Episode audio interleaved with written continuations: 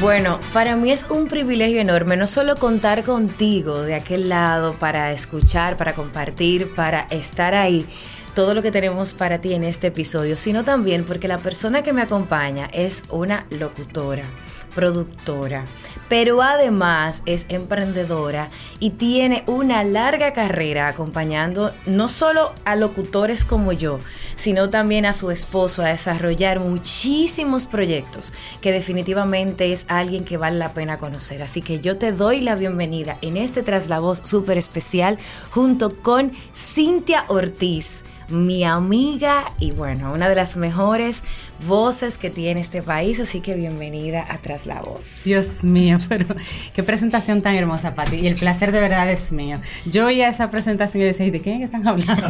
Deja, de, mí. deja tú, deja tu modestia, darling, que usted supo y usted sabe. Deje su show, que no hay tarima. Mira, tú sabes que... Eso es un boche live. Claro, mi amor, porque, ¿cómo así? Tú sabes que definitivamente... Eh, hace unos episodios atrás tuvimos la oportunidad de compartir, de compartir con Reinaldo y estuvimos hablando acerca de algunas cosas que ustedes han hecho juntos, pero casi no desarrollamos la parte de emprendimiento en pareja y la guardé especialmente para hablarla contigo porque a pesar de que tú te has desarrollado en el área de la locución y como productora, pero originalmente el cuento empezó de otra manera. Entonces quiero que hablemos un poquito acerca de Cintia Ortiz, el behind the scenes para luego hablar entonces de las demás cosas que se han ido desarrollando, tanto en tu carrera como comunicadora, pero también como todo lo demás que ustedes como pareja han podido ir haciendo juntos. Bueno, el cuento es largo, tomen asiento. No que no era, no que era de una vez, que tú no tenías nada que decir, porque señores, es un show para traerla y sentarla. No, tú sabes que yo soy un poco tímida y por eso, ¿verdad? Pero mira, eh, sí, realmente de profesión lo que soy es administradora. Yo lo que estudié fue administración de empresas, em, pero siempre tuve una inclinación hacia, hacia la narración. Yo no te voy a decir hacia la locución, hacia el arte, hacia la narración en particular. O sea, siendo muy niña, yo recuerdo que yo tenía mi, con mi cepillo de la cabeza con la que cantábamos, eh, yo narraba mucho. Recuerdo que eran los, eh, los documentales de Jacques Cousteau, que eran los que llegaban en esa fecha, en esa época. No voy a decir edad para que no me calculen muchas cosas, pero en la época de Jacques Cousteau, que eran los documentales que venían a República Dominicana, excepto unos, unos que otros, eh, y mi pasión era mirar el documental, escuchar al narrador y detrás de él, entonces yo estar eh, tratando de hacer la mímica de contar esa misma historia. Eh, para ver un pasatiempo, a los 13 años me compraron mi primera grabadora donde yo me inventaba rápidamente un script, los amiguitos del barrio tenían un rol, tú eres el villano, tú eres el bueno, tú eres esto, yo era la voz en off que iba narrando la historia. Y me salía de manera muy natural, me gustaba mucho contar historias. Para mí era una entretención, era un entretenimiento, era algo de muchachos, en mi casa nunca nunca pensaron como mucho en eso. Y de hecho yo misma cuando terminé el colegio, pues para mí lo más lógico fue la, universidad, una carrera como administración. ¿Por qué administración? Yo quería odontología. Espérate. Poca gente sabe eso. Hay como, o sea, una mezcolanza rara. Ahora mismo, ahora mismo me estoy sintiendo como un poco extraña. O sea, tú vienes de que te gustaba la narración, te hiciste administradora, pero te gustaba la odontología. Lo que me gustaba era la odontología como, así como era un lugar donde yo podía sentir el, detalle de trabajar por alguien, eh, manejar alguna situación para alguien. Pero yo fui a una charla introductoria en una universidad que no voy a decir, pero que tiene esa carrera. Y cuando yo comencé a ver agujas, sangre y cosas, yo dije, yo entiendo que debo tener una opción adicional, una vocación, otro llamado, porque yo no pude, yo no, yo no soporté la charla. Yo tuve que salir antes de... Y dejé mis, mis papeles, de hecho, depositados en la universidad porque no te los devuelven. Y para mí fue un trayecto como de tres meses el hurgar y buscar dentro qué yo podía ofrecer, qué yo podía solucionar, qué yo podía, en qué yo podía aportar que no fuera desde la odontología, que era lo que en mi mente pues yo todo el tiempo estuve pensando. Y ahí llegó a la administración. Y cuando tú pasaste ese proceso, es, es interesante porque para el que no te conoce, eh, quizás puede que no lo vea así, pero para mí que te conozco y que yo no sabía esa historia, la verdad me estoy enterando junto contigo y qué bueno. Eh, me llama la atención entonces preguntarte qué pasó con tu familia, porque tú eres una persona que uno te percibe muy estructurada, como muy, lo, muy clara de tus objetivos y que de repente a lo mejor, no importa la edad, si tú tenías una personalidad como la que tienes, así muy sosegada, que de repente tú dijeras, no, ya yo no voy a estudiar esto, ¿cómo se recibió eso cuando ya tú tenías tu camino trazado y, ya ese era tu plan? ¿Cómo, ¿Cómo se manejó eso en tu casa? En mi casa fue muy sencillo porque realmente mi personalidad, yo soy así desde pequeña. Para, para, yo soy muy estructurada, es cierto, pero dentro de la estructura yo necesito romper rutinas. O sea, a mí las rutinas realmente es, es un ancla con la que yo no puedo. Entonces, dentro de la estructura yo necesito los espacios de respiración. Para mí es muy importante la espontaneidad. De hecho, aunque no lo crean, yo suelo ser muy espontánea cuando estoy nerviosa. Gracias. Ah, porque tú estás nerviosa conmigo, Chuchi. No, no, no, no, yo no estoy nerviosa contigo. Quiero decir que soy más ah, espontánea. ok, no, para saberse conmigo, porque para ponerte soy nerviosa de, de verdad. chistes, o sea, en los grupos me gusta hacer la que me, me, llevar un chiste nuevo. Me gusta hacer sentir Pero, ah, pues entonces tú a, mí tú a mí nunca me has hecho un chiste, Cintia. Es que siempre estamos trabajando, Pati. Invítame para otra cosa. Esto es muy difícil, señores. Eso no es verdad, yo fuimos a y tú no me hiciste ningún chiste. Pero fuimos a hablar, entonces no, no, no Señores, para... Eh, sí, mucho bueno que tengo, pero bueno. Entonces, em, te comentaba que para ellos fue muy, muy natural, porque mi familia siempre me dicen que yo era como la como una vieja. Tú, ves cuando tú ves un niño una niña que tú le ves como centradito y dices, ella es como un alma vieja. Entonces en mi casa me, me, percibían así, me perciben así. Y cualquier introducción, cualquier cambio, cualquier elemento que yo, que yo traigo de nuevo a la casa, eh, en mi casa respetan mucho, tengo la suerte que en mi casa respetan mucho mi criterio y mis decisiones. Y para ellos fue como, bueno, algo debió suceder que ella hizo ese cambio. Eh, no fui cuestionada, simplemente les expliqué y, y siempre he sentido ese respaldo de tú das la imagen, como tú dices, de saber lo que tú quieres y de entender lo que tú quieres. Así que te damos cancha abierta. Y en mi casa realmente tuve esa cancha de tomarme un tiempito eh, mientras hacía actividades, porque como tú decías eh, en una ocasión, tú aprendes haciendo. Entonces me involucré en diferentes cosas para ir probando elementos que me gustaran. Mucho fue trabajo eh, administrativo. Y me sentí muy cómoda creando estructuras, creando procesos. Me gusta mucho la lógica de cómo llegar de un punto A a un punto B. Y encontré en la administración la oportunidad de poder crear internamente ese tipo de procesos y poder aplicarlo a algo. El algo era lo que teníamos luego que encontrar, pero encontré como la base que podía servirme para diferentes cosas y la encontré realmente en la administración e hice la carrera con mucho amor, sabiendo que yo lo iba a usar en algo. Y el algo era lo que había que buscar. Cuando yo te conocí, realmente ya en el episodio que compartí con tu señor esposo Magno, allá usted sabe, Reinaldo Infante, yo compartí mi experiencia cuando lo conocí. Contigo fue distinto. A, ti yo te conocí junto con él. Ya ustedes estaban casados cuando yo te conocí. Y yo te conocí cuando fui a elegida para grabar un primer video que fue cuando oh, ustedes comenzaron el proyecto The World Voices aquí en República Dominicana y ese primer video que Laura Gil fue mi directora, que era, o sea, fuimos elegidos Edgar y yo, al final Edgar no queda, quedó solo yo, y eran, era como un video como de adolescentes. Y tú, entonces era en un apartamento donde tú básicamente casi no te involucraste. O sea, básicamente quienes estuvieron en el estudio eran Reinaldo dirigiendo, eh, no, editando y haciendo sus cosas de, ¿verdad? Hacer todos sus asuntos. Y teníamos a Laura Gil, que es una destacada locutora dominicana, que también es actriz de voz y además de eso tiene muchísimo talento eh, para ayudar a otras personas a encontrar sus voces. Sí, la verdad, sí. Entonces, en ese momento tú no te involucras mucho. ¿Por qué lo traigo a colación? Porque pasaron dos cosas conmigo ese día. Primero, a mí tú me pareciste así como muy agradable hacia alguien como con quien que yo quería ser como amiga, como, como, como ser amiga tuya, así como, ay, yo quiero ser amiga de Cintia, ella como chula. Eh, eso fue lo primero. Gracias. Así como, ay, yo como yo quiero ser amiga de ella. Aparte que tú eres como bonita, entonces uno siempre quiere ser como amigo de lo bonito. eso tiene como, no, porque tú vas a decir ser como chévere, tú siempre quieres juntarse con la gente bonita, no diga que no. Y luego, eh también me llamó la atención por eso, porque como que fue muy marcado para mí el hecho de que tú casi no te involucraste. Con el tiempo nos fuimos acercanos, bueno, fuimos, eh, duramos un tiempo sin vernos, bla, bla, bla, pasaron diferentes cosas. Y cuando yo, yo vuelvo a verte, que pasaron como dos años entre ese proyecto y el siguiente proyecto, que era cuando yo era voz de One Max, que me llaman para grabar, ya ustedes en Arroyo Hondo, Eso es un lugar en mi país para los que están viendo desde otro lugar. Cuando ustedes están ahí en ese apartamento, que ya me toca estrenar en otro sitio, entonces ya yo te veo involucrada. Más involucrada, O sea, editando, dirigiendo. Y algo que yo no le dije a tu señor esposo, ese señor, pero te lo voy a decir a ti, yo siempre preferí que me dirigieras tú. Yo siempre preferí bregar contigo.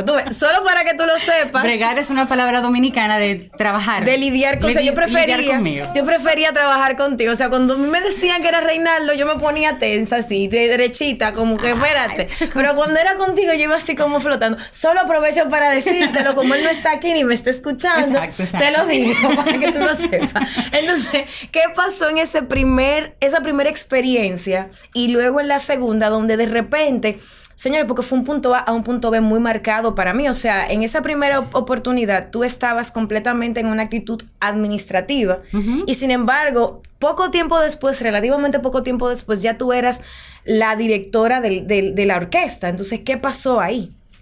Bueno, como administradora era muy lógico que la primera parte de una de un emprendimiento, porque era un emprendimiento cuando nos conocimos todavía, Quiero decir con emprendimiento que todavía habían elementos que amarrar, cosas por hacer realmente más fuertes, más sólidas, estructuras, procesos y demás.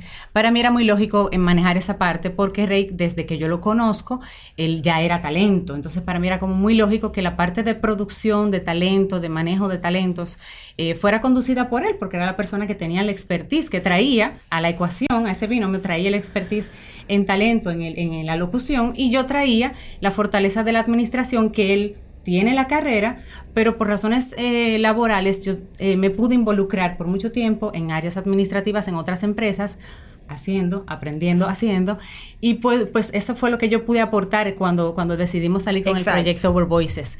Eh, una vez el proceso estaba un poquito más armado, un poquito más fluido, fluido, digamos, yo volví a sentir esa curiosidad intelectual sobre la narración, volví a picarme esa, esa curiosidad intelectual, además de que cuando tú estás emprendiendo, tú eres primera base, segunda base, tercera base, catcher, pitcher y todo lo que se parezca. Entonces, para mí era importante ser un elemento en el que yo pudiera controlar un poquito más cosas que, sucedieran, que si un técnico no me llega a tiempo y hay que hacer algo, yo poder resolverlo, porque yo estaba ahí, la tecnología estaba ahí, el equipamiento estaba ahí, ¿por qué no aprenderlo? Entonces fui aprendiéndolo con él.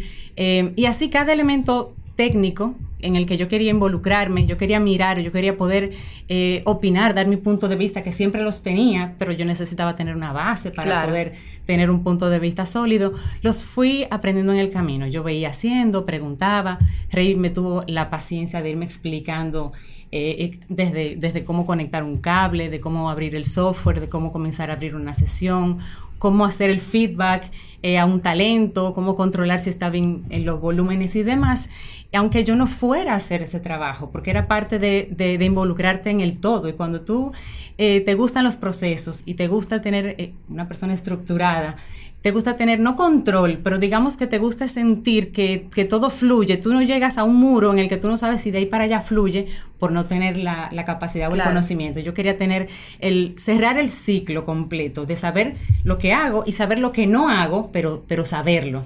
Entonces, cuando nos volvemos a encontrar, yo tenía esa capacitación in-house, si se quiere, em, que ya me hizo pues, estar un poquito más cerca de los talentos, entrar más a estudio, estar un poquito más en contacto contigo, con las personas que iban allá. Pero era eso.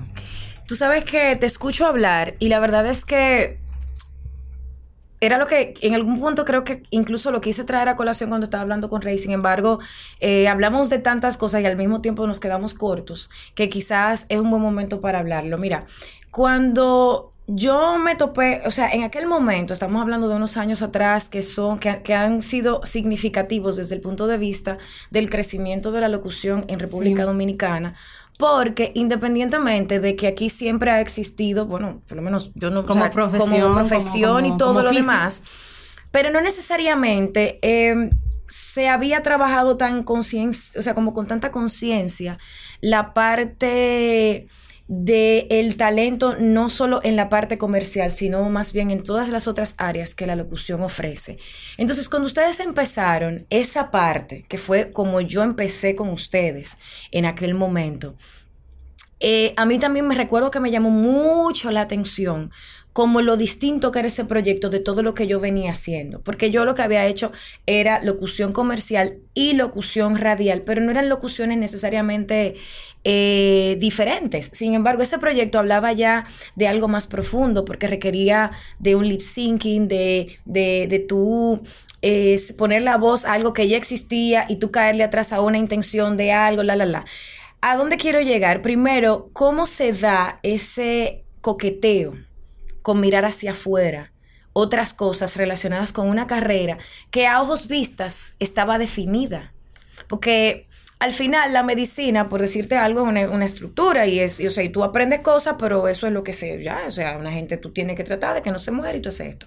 Pero en locución en ese momento tenía como una plataforma donde tú hacías esto, esto y esto y tú lograbas un determinado resultado. Sin embargo, ustedes, yo no sé si otra gente lo hizo, pero en mi vida yo vi más allá a través de las cosas que yo empecé a ver con ustedes. Entonces te pregunto, ¿cómo se dio ese coqueteo de no solo nos vamos a quedar aquí, sino vamos a ver qué está pasando en otro lugar?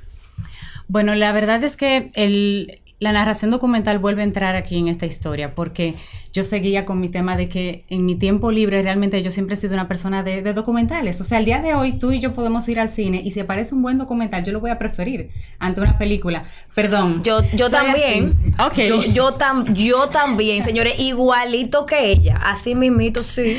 invítame. Por favor, invítame. Y tú vas a salir a comprar. No, no, tú me invitas. Y ya. Haz la prueba a ver qué a Ver qué pasa. Sí. Bueno, eh, that's me. Entonces, eh, haciendo ese proceso, haciendo esas, eh, esas, esos momentos para mí de descanso, de verdad, de yo ver un documental, de yo viajar a un lugar y, conocer algo a través de la voz de una persona y, de imágenes, a mí me encanta. O sea, es, una, es algo que de verdad me apasiona mucho. Y escuchando documentales cada vez más recientes, ya no era solamente ya Cousteau, ya llegaba material mucho más trabajado, mejor. Y yo escuchaba esas voces y yo escuchaba a Reinaldo grabando. ¿Por qué la voz de Reinaldo se parece a esos locutores? O sea, debe haber una posibilidad en el, mercado internacional porque su voz a mí se me parecía a algunos narradores internacionales. Eh, yo siempre, siempre, siempre me he hecho la pregunta de, ¿por qué no? Cuando a mí me llega una idea, peligroso eso. pero cuando me llega una idea, yo generalmente me hago la pregunta, ¿pero por qué no? Entonces, eh, le dije a Rey en ese momento, mira, realmente yo, yo quiero intentar que tu voz llegue a mercados internacionales. Eh, yo no sé si hay que estar en esos mercados físicamente para que eso suceda, yo, pero yo voy a hacer el intento. Y me dice, ¿tú crees? Y es que yo te escucho, yo, yo escucho un locutor que suena marcadamente mexicano, colombiano, venezolano, pero los timbres, lo que tú haces, lo que ellos hacen, se parecen. Y este mundo va cambiando. Entonces, veamos qué sucede. ¿Por qué no? Y comencé a hacer ya existe el correo electrónico, gracias, claro, obvio. Sí, qué difícil. No por si acaso, porque hace unos años, ¿verdad? Pero yo comencé a hacer correos electrónicos, comencé a hacer algunas llamadas, algunos acercamientos. Yo decía, oye, lo peor que puede pasar es que me digan, no, él debe estar aquí. Eso no funciona así. Eh, pero yo me atreví a hacer unos, unos cuantos contactos. De hecho, yo hice una noche completa de búsqueda, tenía tiempo disponible, era de un viernes para sábado, podía levantarme tarde y yo creo que yo envié más de 100 correos a 100 contactos, a un directorio que yo había elaborado, tenía como 15 días elaborando. Y yo mandé como 100 correos en una madrugada, en una noche. Y yo fui muy feliz porque el sábado, o sea, el otro día al levantarme, encontré una respuesta. Oye.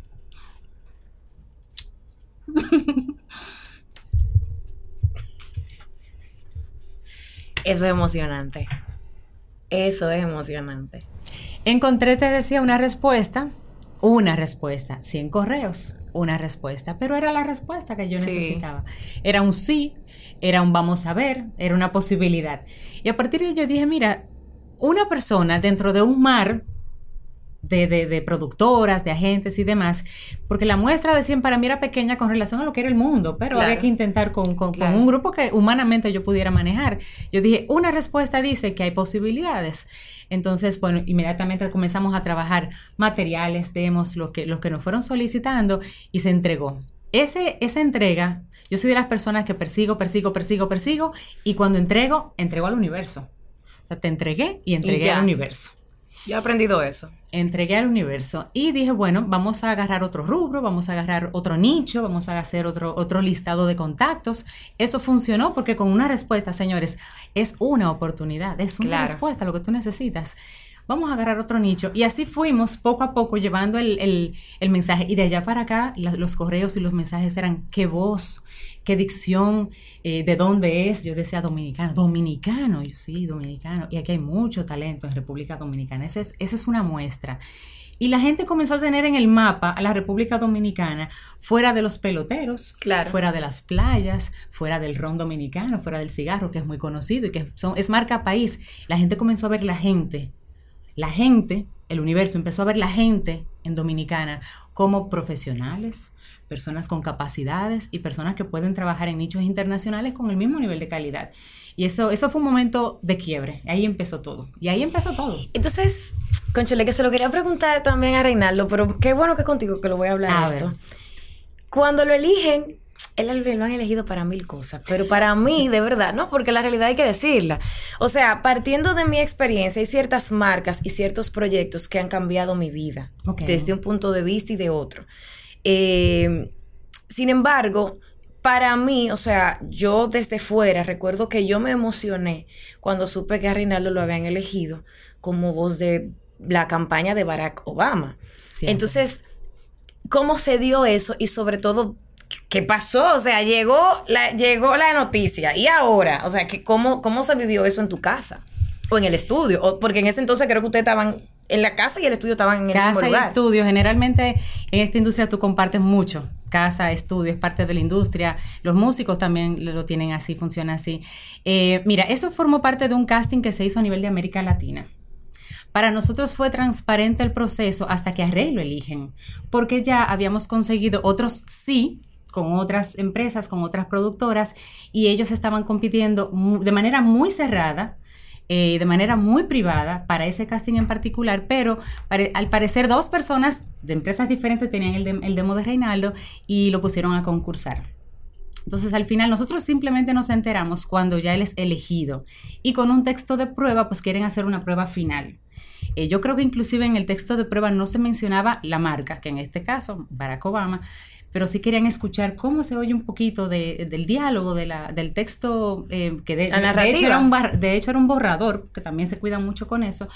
Cuando él pasa el texto y todo es que le cuentan, entonces ya finalmente tú has sido galardonado esta, esta, para esta campaña, la voz... Eh, en español de todo lo que era la campaña para los latinos en Estados Unidos, que eso pasó por Texas, eh, la Florida, creo que una parte de Los Ángeles, una partecita de, de Chicago, que son los nichos donde se concentran muchos latinos, Boston, y, bueno, para nosotros fue de mucha alegría. Eh, independientemente de que somos dominicanos, eso es una marca, claro. tú sabes, internacional, poderosa. también fue muy positivo porque la marca Barack Obama, en ese momento, era una marca muy positiva. O sea, la gente lo veía en ese momento como un hombre que traía esperanza a un país, bienestar. Entonces, formar parte como de ese mensaje de bienestar también fue muy bonito. Eh, pero realmente todo eso sucedió eh, con, fue un momento de algarabía el enterarnos, pero el backstage pasó sin que nos diéramos cuenta, la verdad. Y creo que fue muy bueno, porque yo no sé claro, los nervios cómo hubiesen estado tantos días, porque son procesos muy largos. Entonces, hemos hablado de Rey y quiero aclarar esto, a pesar de que eres tú la que estás aquí, porque tu participación en la carrera de Reinaldo ha sido vital de muchísimas formas, tanto las que has mencionado como las que no podemos mencionar por un porque no, no nos va a dar el tiempo para hablar de otras cosas. Lo mantengo claro, no, sí, y él se cayó una vez y tú fuiste y lo recogiste, todo eso, cuento me lo sé también, tranquilo, todo está bien. Pero ahora yo quiero que hablemos de Cintia el talento, porque ¿qué pasa? Cuando uno eh, se hace productor, es muy fácil uno montarse en el tren de la producción y eso yo lo vivo no tanto conmigo como talento, sino con Edgar, mi esposo, que siempre está pensando mejor en lo que me puede aportar y no tanto en lo que él se puede aportar a sí mismo en función de mi crecimiento. Entonces, partiendo de ese ejemplo que yo lo tengo tan de cerca y viendo también desde, quizás desde gradas, eh, cómo ha sido la relación tuya con Rey desde el punto de vista de él como talento, quiero que hablemos entonces, voltear la, la, jugada hacia donde ti. Dos cosas quiero saber. ¿En qué momento o cuál fue el proyecto con el que te lanzas finalmente a, tú sabes que este lo voy a intentar yo? ¿Y cómo fue también para ti el dejarte dirigir por él. Me explico. Porque, por ejemplo, normalmente en mi caso, eh, para mí es muy fácil ponerme la ropa de que Edgar me dirija porque yo estoy acostumbrada a recibir dirección. Pero cuando a él le tocó al principio, no era tanto que le chocaba, sino a mí me chocaba dirigirlo. O sea, no era a él, él, él fluía, la que le tocaba como un poco te costaba más. Me costaba más porque yo estaba acostumbrada a la otra versión. Entonces quiero que hablemos de esos dos momentums para que también la gente que nos ve desde el punto de vista de la producción y del talento vea cómo esos papeles se juegan y cómo no son no pelean el uno con el otro, sino más bien cómo se van complementando. Bueno, yo diría que yo comencé con, elementos eh, narrativos, documentales, pequeños documentales narrativos que eran para uso muchas veces de organizaciones sin fines de lucro. Eh, tú sabes que en esta carrera se te acercan muchos proyectos pagados, también se acercan personas que y necesitan gratis, de ayúdame ahí al favor que no tengo presupuesto, tranquilo, todo está bien. Sí, y, y, lo perdóname que te interrumpí, lo mencioné con Reinaldo, porque a veces, y es parte de lo que comenté con él, a veces los talentos cuando están empezando no quieren pasar ese centro y muchas veces ese centro de hacer cosas que no tienen una remuneración económica es lo que tú necesitas para pulirte y es lo que te prepara para las grandes cosas. Tú sabes qué bueno que tú lo mencionas. Y valida si tú quieres realmente estar en, frente a un micrófono o no se presentaban esos momentos de, de, esa oportunidad de apoyar, digamos, dentro de una voz reconocida, que a lo mejor tenía algún conflicto con otra marca, versus yo que tenía la, la adicción, tenía la, el oído, digamos, sobre la narración, por lo tanto que los escuchaba, por, por lo tanto que me, que me gustaba, se me dio esa oportunidad eh, de hacer ese apoyo. Mira, yo realmente soy locutora, pero realmente no ejerzo como locutora, soy más productora y demás. Me gusta el proyecto, te quisiera apoyar, si tú entiendes. Eh, y así hice un primer apoyo, un segundo apoyo. Yo creo mucho en el apoyo, yo creo mucho en el trabajo colaborativo. El que, el que se despierta y ve el signo de peso en cada proyecto, de repente no está haciendo necesariamente lo que más le gusta, porque entonces el dinero necesita ser el motivador. Y yo me sentía muy feliz en el backstage haciendo lo que hacía. Eh, de verdad, siempre he tenido esa, posición muy cómoda de estar backstage apoyando a Rey y, viéndolo brillar, porque realmente es una persona sumamente talentosa. Si no lo conoces, reinaldoinfante.com.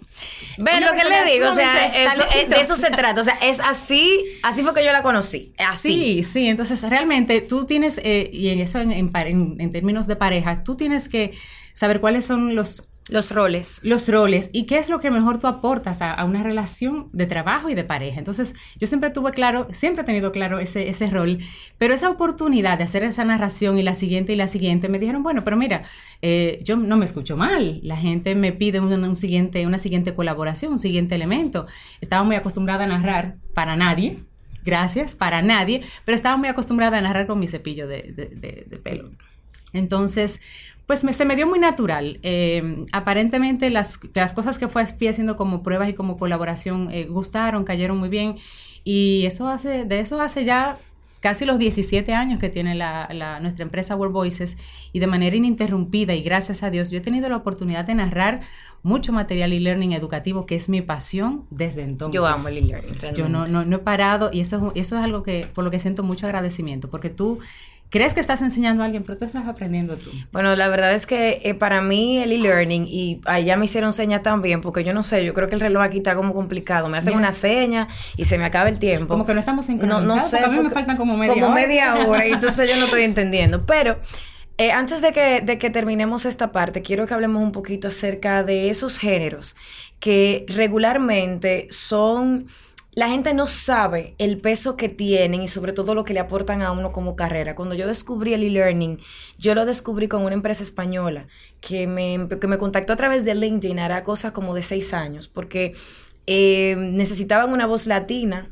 para narrar algo que era específicamente para mujeres en ese momento, si no estoy equivocada. Y a mí, yo no, yo no tengo la menor idea de cómo yo llegué a esa persona. De verdad, yo todavía hoy sé que fue por LinkedIn, pero yo no sé yo no sé cómo yo llegué ahí. refirieron, si te No, y tengo seis años trabajando con esa gente y nunca he preguntado, no vaya a ser cosa que no era que no era a mí que me andaban buscando, porque yo no sé, tú ves. Eh, pero recuerdo que la primera vez que yo lo grabé, yo la primera vez como que al principio, yo nunca fui como tan autodirigida en, en un inicio de mi carrera. Yo, a diferencia de, de, otros profesionales, mis aprendizajes han sido al revés. O sea, yo he tenido que formarme para aplicar, no ha sido necesariamente intuitivo para mí. Por lo tanto, yo no necesariamente creo que ese primer, segundo y tercer trabajo hayan sido las mejores muestras. Sin embargo, sí recuerdo que me llamaba la atención cómo yo fui entendiendo la importancia de los acentos y de las inflexiones aquí y allá de acuerdo al largo formato, porque en una locución de 30 segundos es muy fácil tú cortar pedazos y hacer una idea y que sea un comercial y tú sonar bonito. Pero en una narración de largo formato, si tú lo grabas de frase en frase, óyeme, tú vas a durar hasta diciembre de enero. O sea, eso, eso, es insostenible. Claro, claro. Entonces, a ti que me has dicho que te gusta la narración, pero que también hay otros tantos géneros, ¿cuáles son aquellos que tú entiendes que son los que una persona nueva podría considerar más allá de la locución comercial como para explorar que están en franco desarrollo? Los audiolibros, definitivamente los audiolibros. Mira, pasa algo muy bueno con los audiolibros. Tú no necesariamente tienes que ser un buen locutor en países donde hay una cultura elevada, personas que leen con frecuencia, culturas donde se lee con frecuencia, puede haber un alto ratio de, narradores, de buenos narradores, porque es contar una historia. Y es saber dónde parar, y es saber dónde subir y dónde callar. Es contar una historia. Y eso lo hacen de manera natural hasta muchos abuelos. Claro. En muchos países, de hecho, se utilizan personas retiradas o para narrar libros de cierto tipo y o para escuchar libros ya grabados para hacer control de calidad, porque son personas que tienen cultura, son personas que ya tienen también el tiempo. Los audiolibros son un muy buen nicho, están en franco crecimiento. Así es. Hay plataformas que permiten con, con, autores que también están en franco desarrollo, que son más flexibles con el narrador que contratan. Por tanto, es una colaboración mutua. Yo, autor, consigo un narrador que también está comenzando y nos ayudamos mutuamente.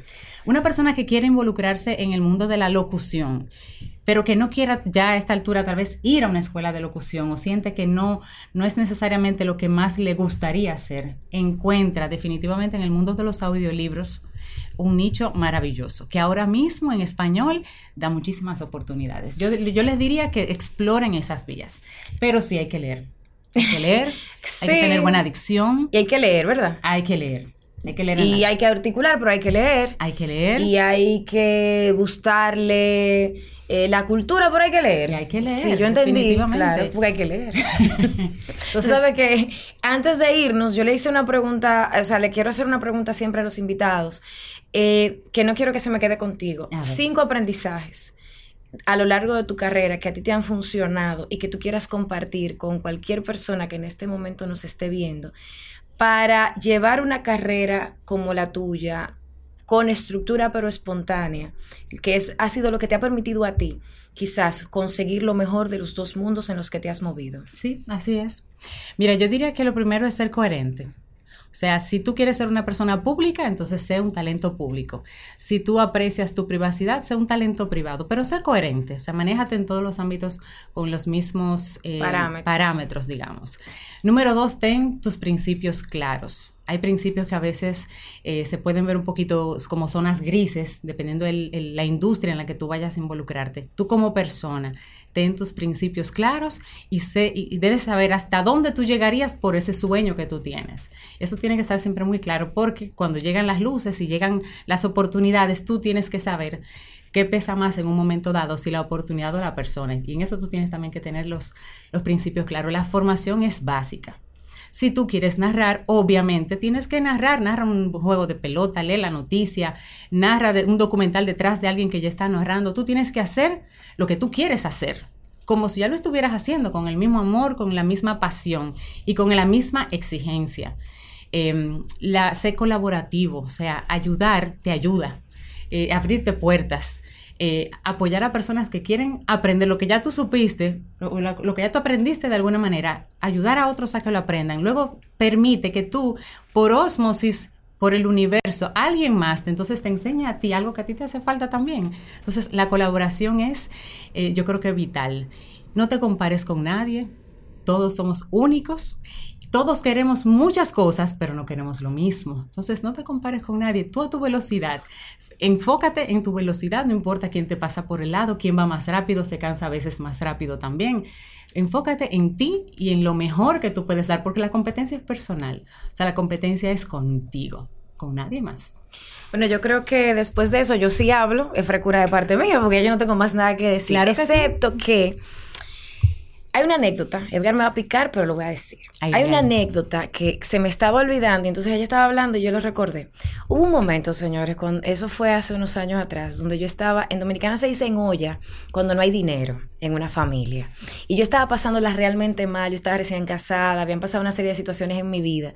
Y yo te llamé y te conté, Cintia, tengo tal situación, yo necesito trabajo para yo poder llegar a fin de mes porque lo que yo estaba ganando no me daba y tú fuiste de gran apoyo para mí. Y aquí públicamente yo te quiero agradecer la receptividad que tú tuviste, ahora soy yo la que me pongo emocional, la receptividad que tú tuviste en ese momento y al mismo tiempo que esos proyectos que en ese momento llegaron fueron la diferencia en mi casa de Amén.